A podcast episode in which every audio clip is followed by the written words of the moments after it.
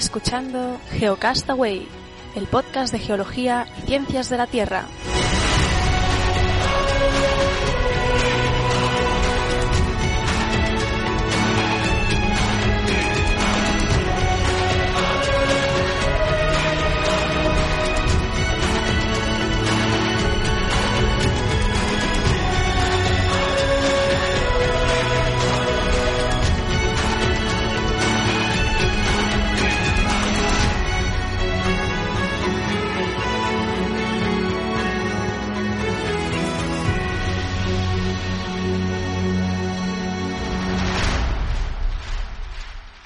Saludos genófagos del mundo, bienvenidos a Geocastaway, el podcast de geología y ciencias de la Tierra, en su edición semanal 3 de marzo del 2016 y como no podía ser de otra manera, pues eh, con algún problemita técnico de internet, hoy, hoy es mi caso. ¿Qué tal, Vicente? Hola, ¿qué tal? Pues hoy, hoy, también parece ser que va a ser uno de esos días complicados. A ver cómo, a ver cómo salimos ahí con el audio. Sí, audio, bueno, no quería decir que además con vídeo, que consume más ancho de banda, pero bueno, haremos lo que podamos. No, pero que además yo tengo un par de, no muchas, pero tengo unas cuantas imágenes y un vídeo que quería enseñar, ya veremos si, si lo podemos hacer o no. Pero bueno, ahí va a ser emocionante. Bueno, pues entremos a saco porque voy a empezar a, ya a compartir para los que estéis eh, en YouTube un vídeo de la, de la Agencia Espacial Europea, de la ESA, y es que la, la noticia que os quiero comentar es sobre um, la instalación de una base permanente eh, en la Luna. No sé si ha salido por ahí en las noticias, de hecho lo estoy viendo en el país. Pues mira que yo solo leer el país y no tampoco estaba ahí. Como está tan interesante últimamente ahora la política, la verdad es que estoy eh, tratando de, de, ni leer los periódicos. Pero eh, no, no me he enterado. No me he enterado. Vale, pues mira, yo te comento que pues la, la, ESA, la Agencia Espacial Europea, quiere en un futuro, pero en un futuro de muy futuro, porque estamos hablando de aquí unos 20 años probablemente, instalar una base permanente en la Luna. Y esto en relación con el proyecto de la Estación Espacial Internacional. O sea que lo que se intentaría es agrupar los países que están ya trabajando con la Estación Espacial Internacional y eh, fomentar la construcción de, de, una base permanente. Ahí, en lo que estéis en YouTube ahora estaréis viendo ahí eh, el, el, modelo. Es como tipo, tipo de Martian, ¿no? Pero, pero en la Luna.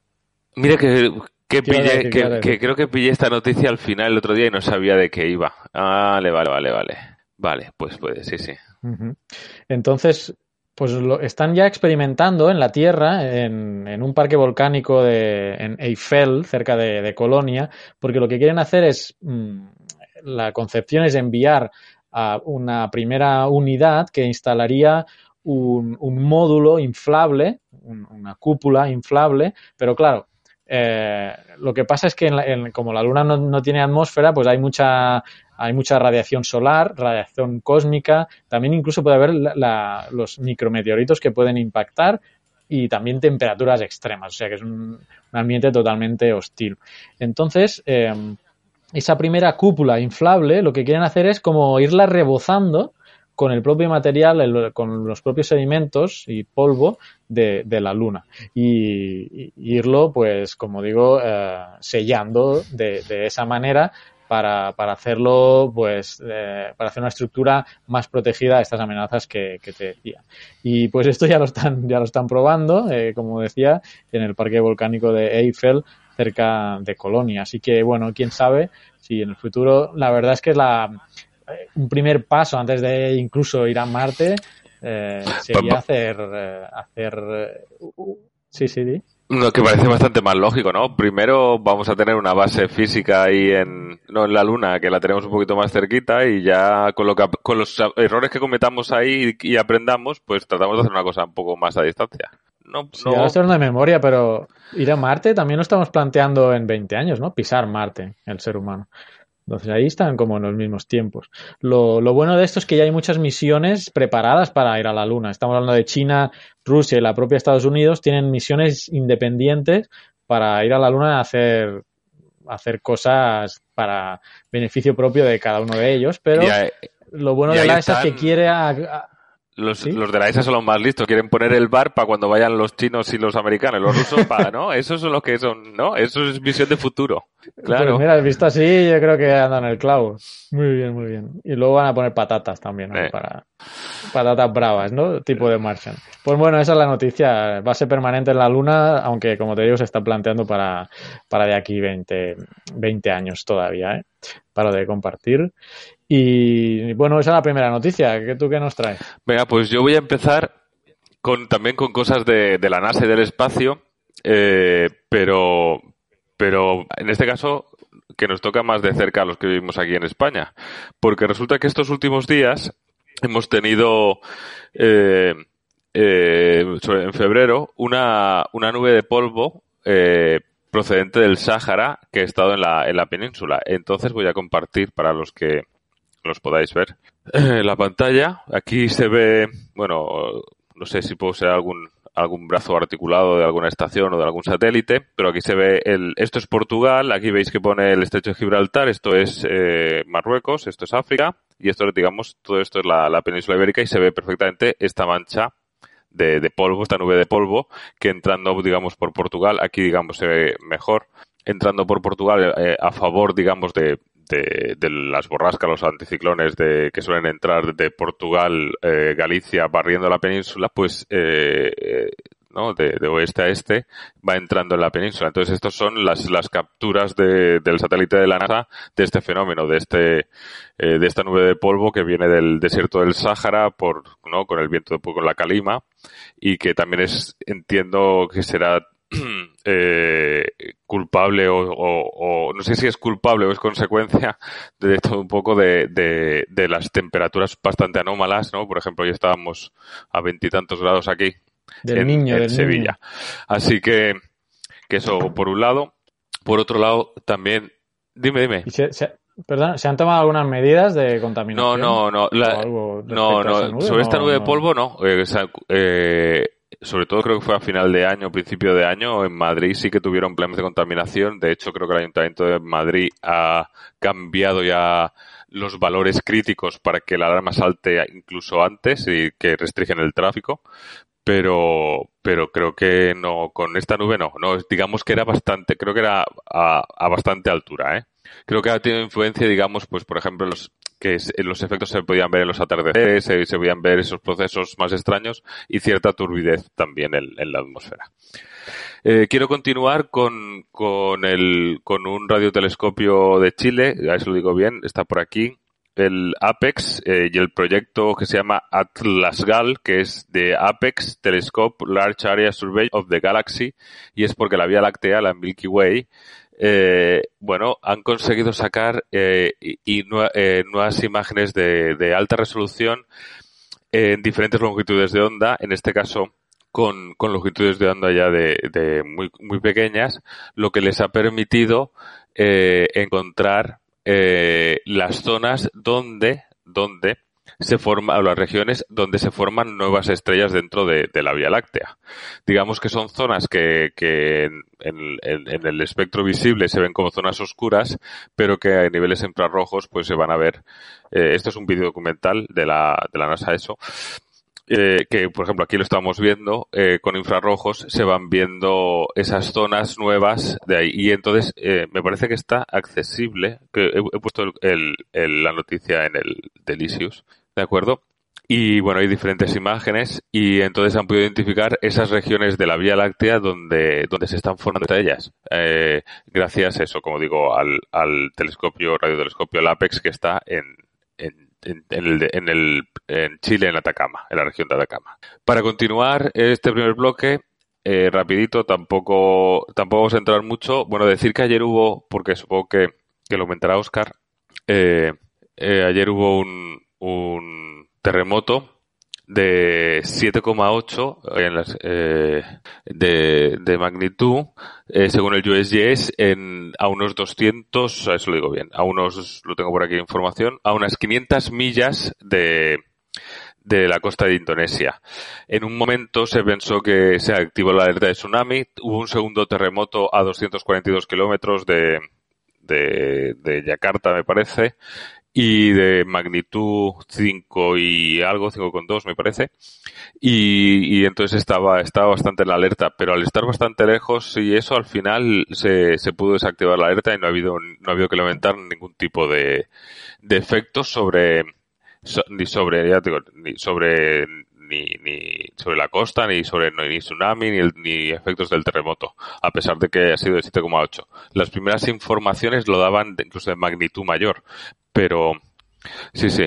Y, y bueno, pero sí. para ser ese terremoto tan fuerte tuvieron eso, tuvieron eh, tuvieron eso, la alerta de tsunami, pero afortunadamente la, la pudieron eh, desactivar sin que sin que haya habido daños que lamentar, ¿no? Eh, tenéis también eso en el Delicious, la página, la información del, del terremoto del USGS y un artículo de del, del New York Times, ¿no?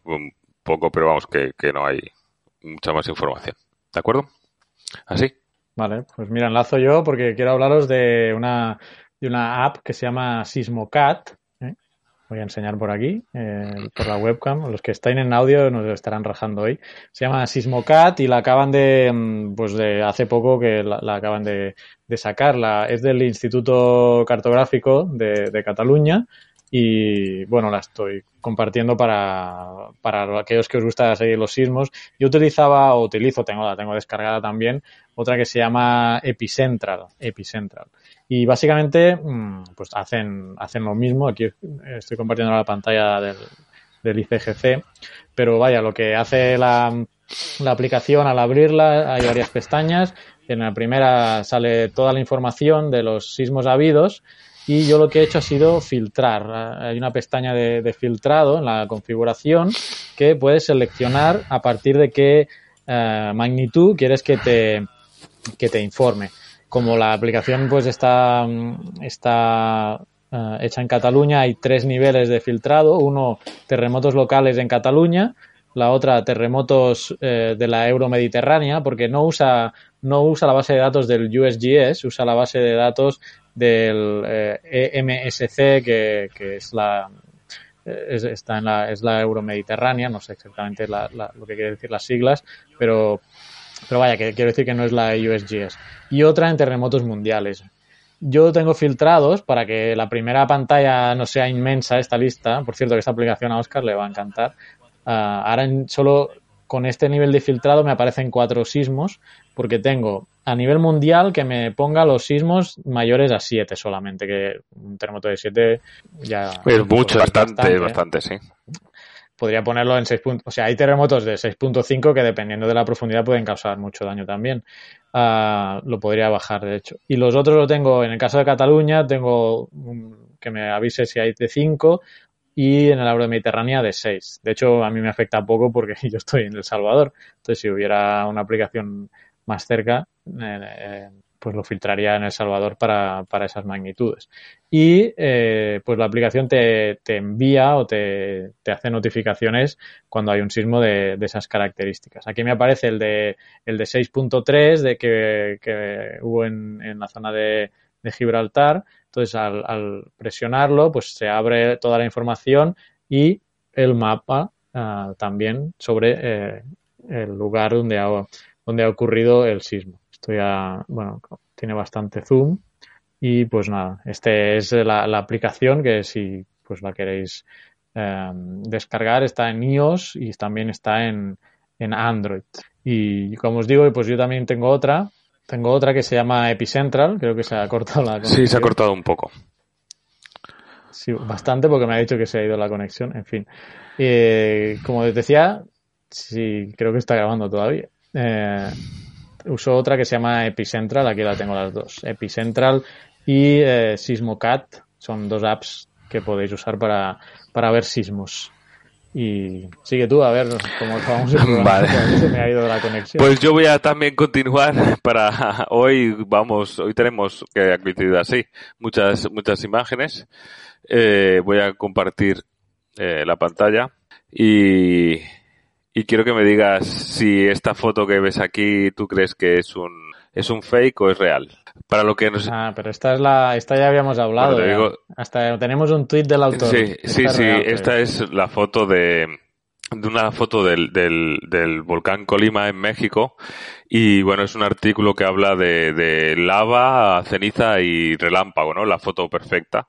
Eh, Sergio Tapiro es el que la ha realizado, dice que cuenta un poco un poco lo, lo que hace el hombre este, habla de que de que toma de tomó unas 300.000 fotos, de las cuales solamente considera aceptables 100, ¿eh? buenas 100, y también tenemos alguna otra foto. Yo entiendo, entiendo que, que algún tipo de filtro o algo sí que utilizará. Pero bueno, aquí estamos viendo otra foto con la, con la luna en el fondo justo en medio, eh, las, las columnas, aquí creo que hay alguna más de, si quiere pasar, si no quiere. Pero bueno, eh, yo no sé mucho de fotografía, pero por ejemplo, eh, para esta foto de antes, eh, dice que él hizo, hizo camping a 7 millas de, de donde, de, bueno, de un par de días y no sé qué. Dice con su Canon 6D, con una lente de 70-200, con un trípode eh, enfocado hacia el Colima, con una exposición de 8 segundos y con un disparador eh, remoto y, y que eso, que disparó unas 15 o así fotografías y que él se dio cuenta de que había habido un, un relámpago durante ese momento, pero que no sabía nada hasta que no pudo abrir el, eh, en los archivos, digamos, al día siguiente. Y pasamos a este otro vídeo que espero que lo podáis ver, que es, eh, bueno, el título ya lo dice todo, ¿no? Dice un dron sacrificado para el espectacular vídeo de un volcán, ¿no? Entonces, bueno, os podéis imaginar, os podéis imaginar aquellos que no estáis viendo, bueno, las imágenes que son, que las tenéis en el Delicious, es un vídeo de YouTube, si lo buscáis también eh, ponéis drone, está en inglés, Sacrifice for Spectacular Volcano Video. Eh, y bueno, es más que nada como un, como lo han hecho un poco de unas imágenes, salen unas imágenes espectaculares y, y nada, dura, dura tres minutitos me parece. Y ahí, ya te digo, hay algunas imágenes del, de la lava increíbles, aparte de otras que están tomadas con, con cámara fija, con cámara fija, pero para los que no estáis viendo en YouTube, me- no creo que es espectacular, ¿no, Carles? Sí, bueno, sobrevolando la, una emisión de, de lava. La- sí, sí, la propia caldera hay una lava brutal y con mucha, mucha actividad. La, o sea, esta es una caldera que está como bullendo y, y se ve ahí, bueno, esto es del National Geographic, tienen una reconstrucción 3D y van sacando, van mezclando imágenes con la reconstrucción y eso, pero es, es, eh, me parece, me pareció espectacular. Y habla de drones, son drones sacrificados, o sea que se pulieron alguno más. ¿o Sí, qué pasa? al- algunos supongo que sí, es que estás viendo la, la barbaridad que es ahí, ¿no? ¿No? Eh, alguno, Se fundió. Alguno se tuvo que fundir, yo creo, tuvo, tuvo que quedar totalmente inservible. Por, por, bueno, solo por viendo las imágenes, ¿no? Y si no se ha fundido y eso, yo creo que lo pueden jubilar que ya ha hecho su papel, que decir que el pobre dron habrá que decir que seguramente las, las condiciones de temperatura y todo eso son, no creo que sean las que están previstas para funcionar el, el dron. Ujú. Sí, yo había visto este vídeo, pero no, esto debe formar parte de un documental más, más extenso, claro. Un documental yo creo que sí, que- porque es de la, del National Geographic, yo estoy convencido que tiene que ser un documental del, del National y esto solamente es un vídeo un poco del, del cómo, de cómo sacaron esas imágenes, ¿no? De cómo lo hicieron. Del making of. Así que nada, del making of, exacto. Vale. Muy bien, continúa tú si Bueno, quieres. vamos a ver, vamos a probar, a seguir un rato. La siguiente que quiero hablaros es de un invento que es una, de una empresa privada que, privada que se llama Fontus y es que eh, han, han elaborado una especie de, de botella que, eh, que mediante la energía solar transforma la humedad, la humedad del, de la atmósfera en agua, ¿no?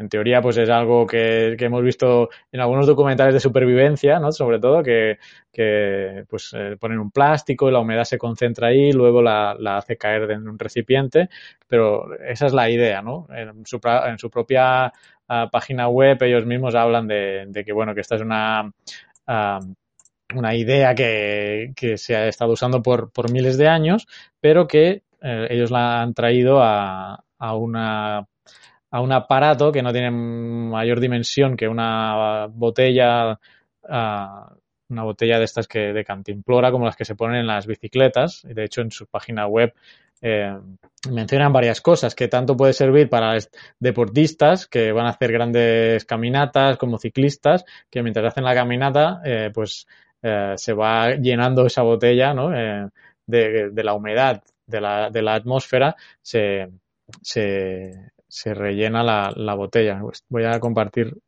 la, imagen de la botella para que veáis cómo, es el asunto.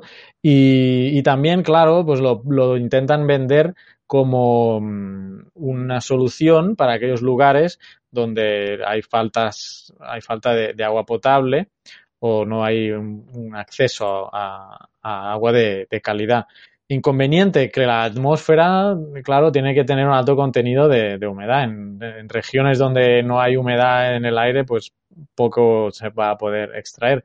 Pero bueno, se va avanzando ya en intentar nuevas soluciones para, para obtener agua en primer caso y en segundo pues agua de calidad. Ya habíamos hablado en una biblioteca de, de Slingshot, del documental de Slingshot, que os recomiendo porque es, es también es una invención de, de, intentar, en ese caso, purificar agua que está totalmente contaminada, ¿no? Y en este caso, pues a partir de la luz eh, solar, eh, un mecanismo que, por cierto, que si, mir si miráis su página web, no puedo explicaros cómo funciona, Uh, porque pone que todavía está en revisión del patentado. Ahí lo pone en la página web de ellos. Pone patent pending, o sea que está pendiente de patentarse. Entonces, claro, no lo pueden publicar porque hasta que no esté patentado, que no se lo copia, claro, ¿no? no el sistema exacto que usan, pues no lo sé. Pero bueno, la idea es esa, extraer la humedad de la atmósfera para transformarla en, en agua y, y ponerla en, en, esa botella. Curioso, eh, la página de ellos es fontus.at, fontus.at para aquellos que, que queráis ver un poco más acerca de, de que va este, este invento, este proyecto que extrae pues el agua de la humedad de la atmósfera. ¿Qué más nos tienes? Bueno, yo no tenía previsto llegar hasta aquí, así que tampoco lo tengo muy... ¿No tenías previsto llegar hasta aquí? Bueno, pero... yo tengo una última noticia, o si quieres comentar algo. Venga, dale, que solamente me alargo yo, dale tú. Sí, no, pues a mí me da igual, ¿eh? Sí, sí, dale, dale, dale. Vale, no, es sobre el impacto del, del, meteorito, el famoso impacto del meteorito, del impacto del meteorito que sentó un, un límite mundial, eh, que tanto hemos discutido si el antropoceno será capaz de marcar ese límite a nivel mundial, pues, eh, pues tenemos un límite KT, que es un sedimento que marca el impacto de ese meteorito que acabó con, con los dinosaurios hace 65 millones de años, ¿no? Entonces, la noticia viene que viene ahora, bueno, el titular es un poco, está en inglés, We finally know how much the dino killing asteroid reshaped the Earth. Nosotros ahora finalmente sabemos cuánto se transformó la Tierra por el impacto del meteorito.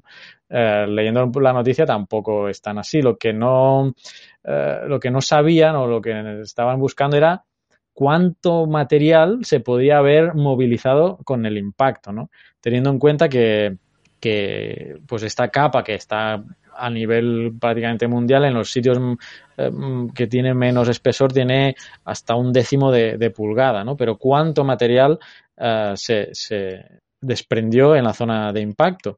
Bueno, ahora ya lo saben, ahora saben que el impacto llegó a remover, atención, unos 2 por 10 a la 5 kilómetros cúbicos de sedimento. Y yo, 2 por 10 Dios, a la 5. 2 por 10 a la 5 kilómetros cúbicos de sedimento.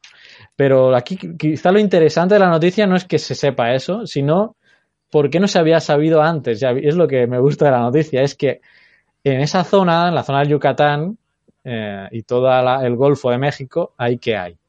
Hay selva, ¿no? Supongo, y... Petróleo. Ah, petróleo. No, no, en la zona del mar.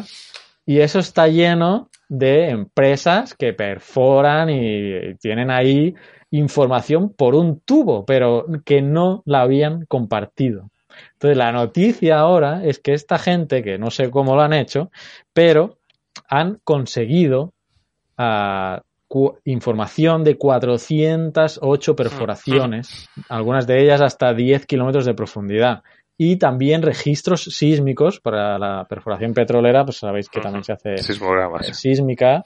Y pues toda esa información ahora resulta que, que la han podido uh, conseguir uh, esta gente y uh, bueno, pues han tenido, han podido realizar esos cálculos que, en las que, que, os estaba, que os estaba comentando. Y lo han publicado, lo han publicado en un paper en el Journal of Geophysical Research Solid Earth, que, uh, pues como es de pago, no he tenido acceso más que al, al abstract, al, al, al, sí, al abstract, ¿no? al resumen. Y bueno, pues nada más, la noticia no tiene más allá. Los autores son Jason C. Sanford y John W. Sneden. Y, y ya está. Y lo han publicado en, en Journal of Geophysical Research. Estoy viendo la universidad, pero no, ahora mismo no, no veo esa información aquí. Pero bueno, lo curioso más que el dato en sí, ¿no? Porque sabemos que tuvo que ser una gran cantidad de material que se voló. Pero bueno, la cuestión es que ahora las empresas privadas, seguro que con alguna contraparte de, por algún lado, han, han podido obtener esa información. ¿Qué más? ¿Qué no, no, nada más. Ah, iba a comentar un, pero no, no, lo creo que son, no son noticias. He puesto en el Delicious sobre que son, bueno, una, para predecir olas gigantes que te puedan avisar con dos, tres minutos, un, un nuevo sistema de predicción y un par de estudios sobre deslizamientos, y, pero bueno, no, no, no gran cosa. Yo creo que, que, que, que, que por está ella está bien, bien. ¿no? Además, con Sí. los problemas que tenemos. Vale, pues nada más. Entonces, genófagos del mundo, disculpad si no se ha grabado bien. El audio seguramente sí, porque lo hemos grabado aparte, ya preveyendo que teníamos mala, mala conexión. Así que os emplazamos a la semana que viene, eh, 10 probablemente, 10 de marzo, al siguiente semanal. Dios Vicent, Adiós. adiós genófagos. Salud.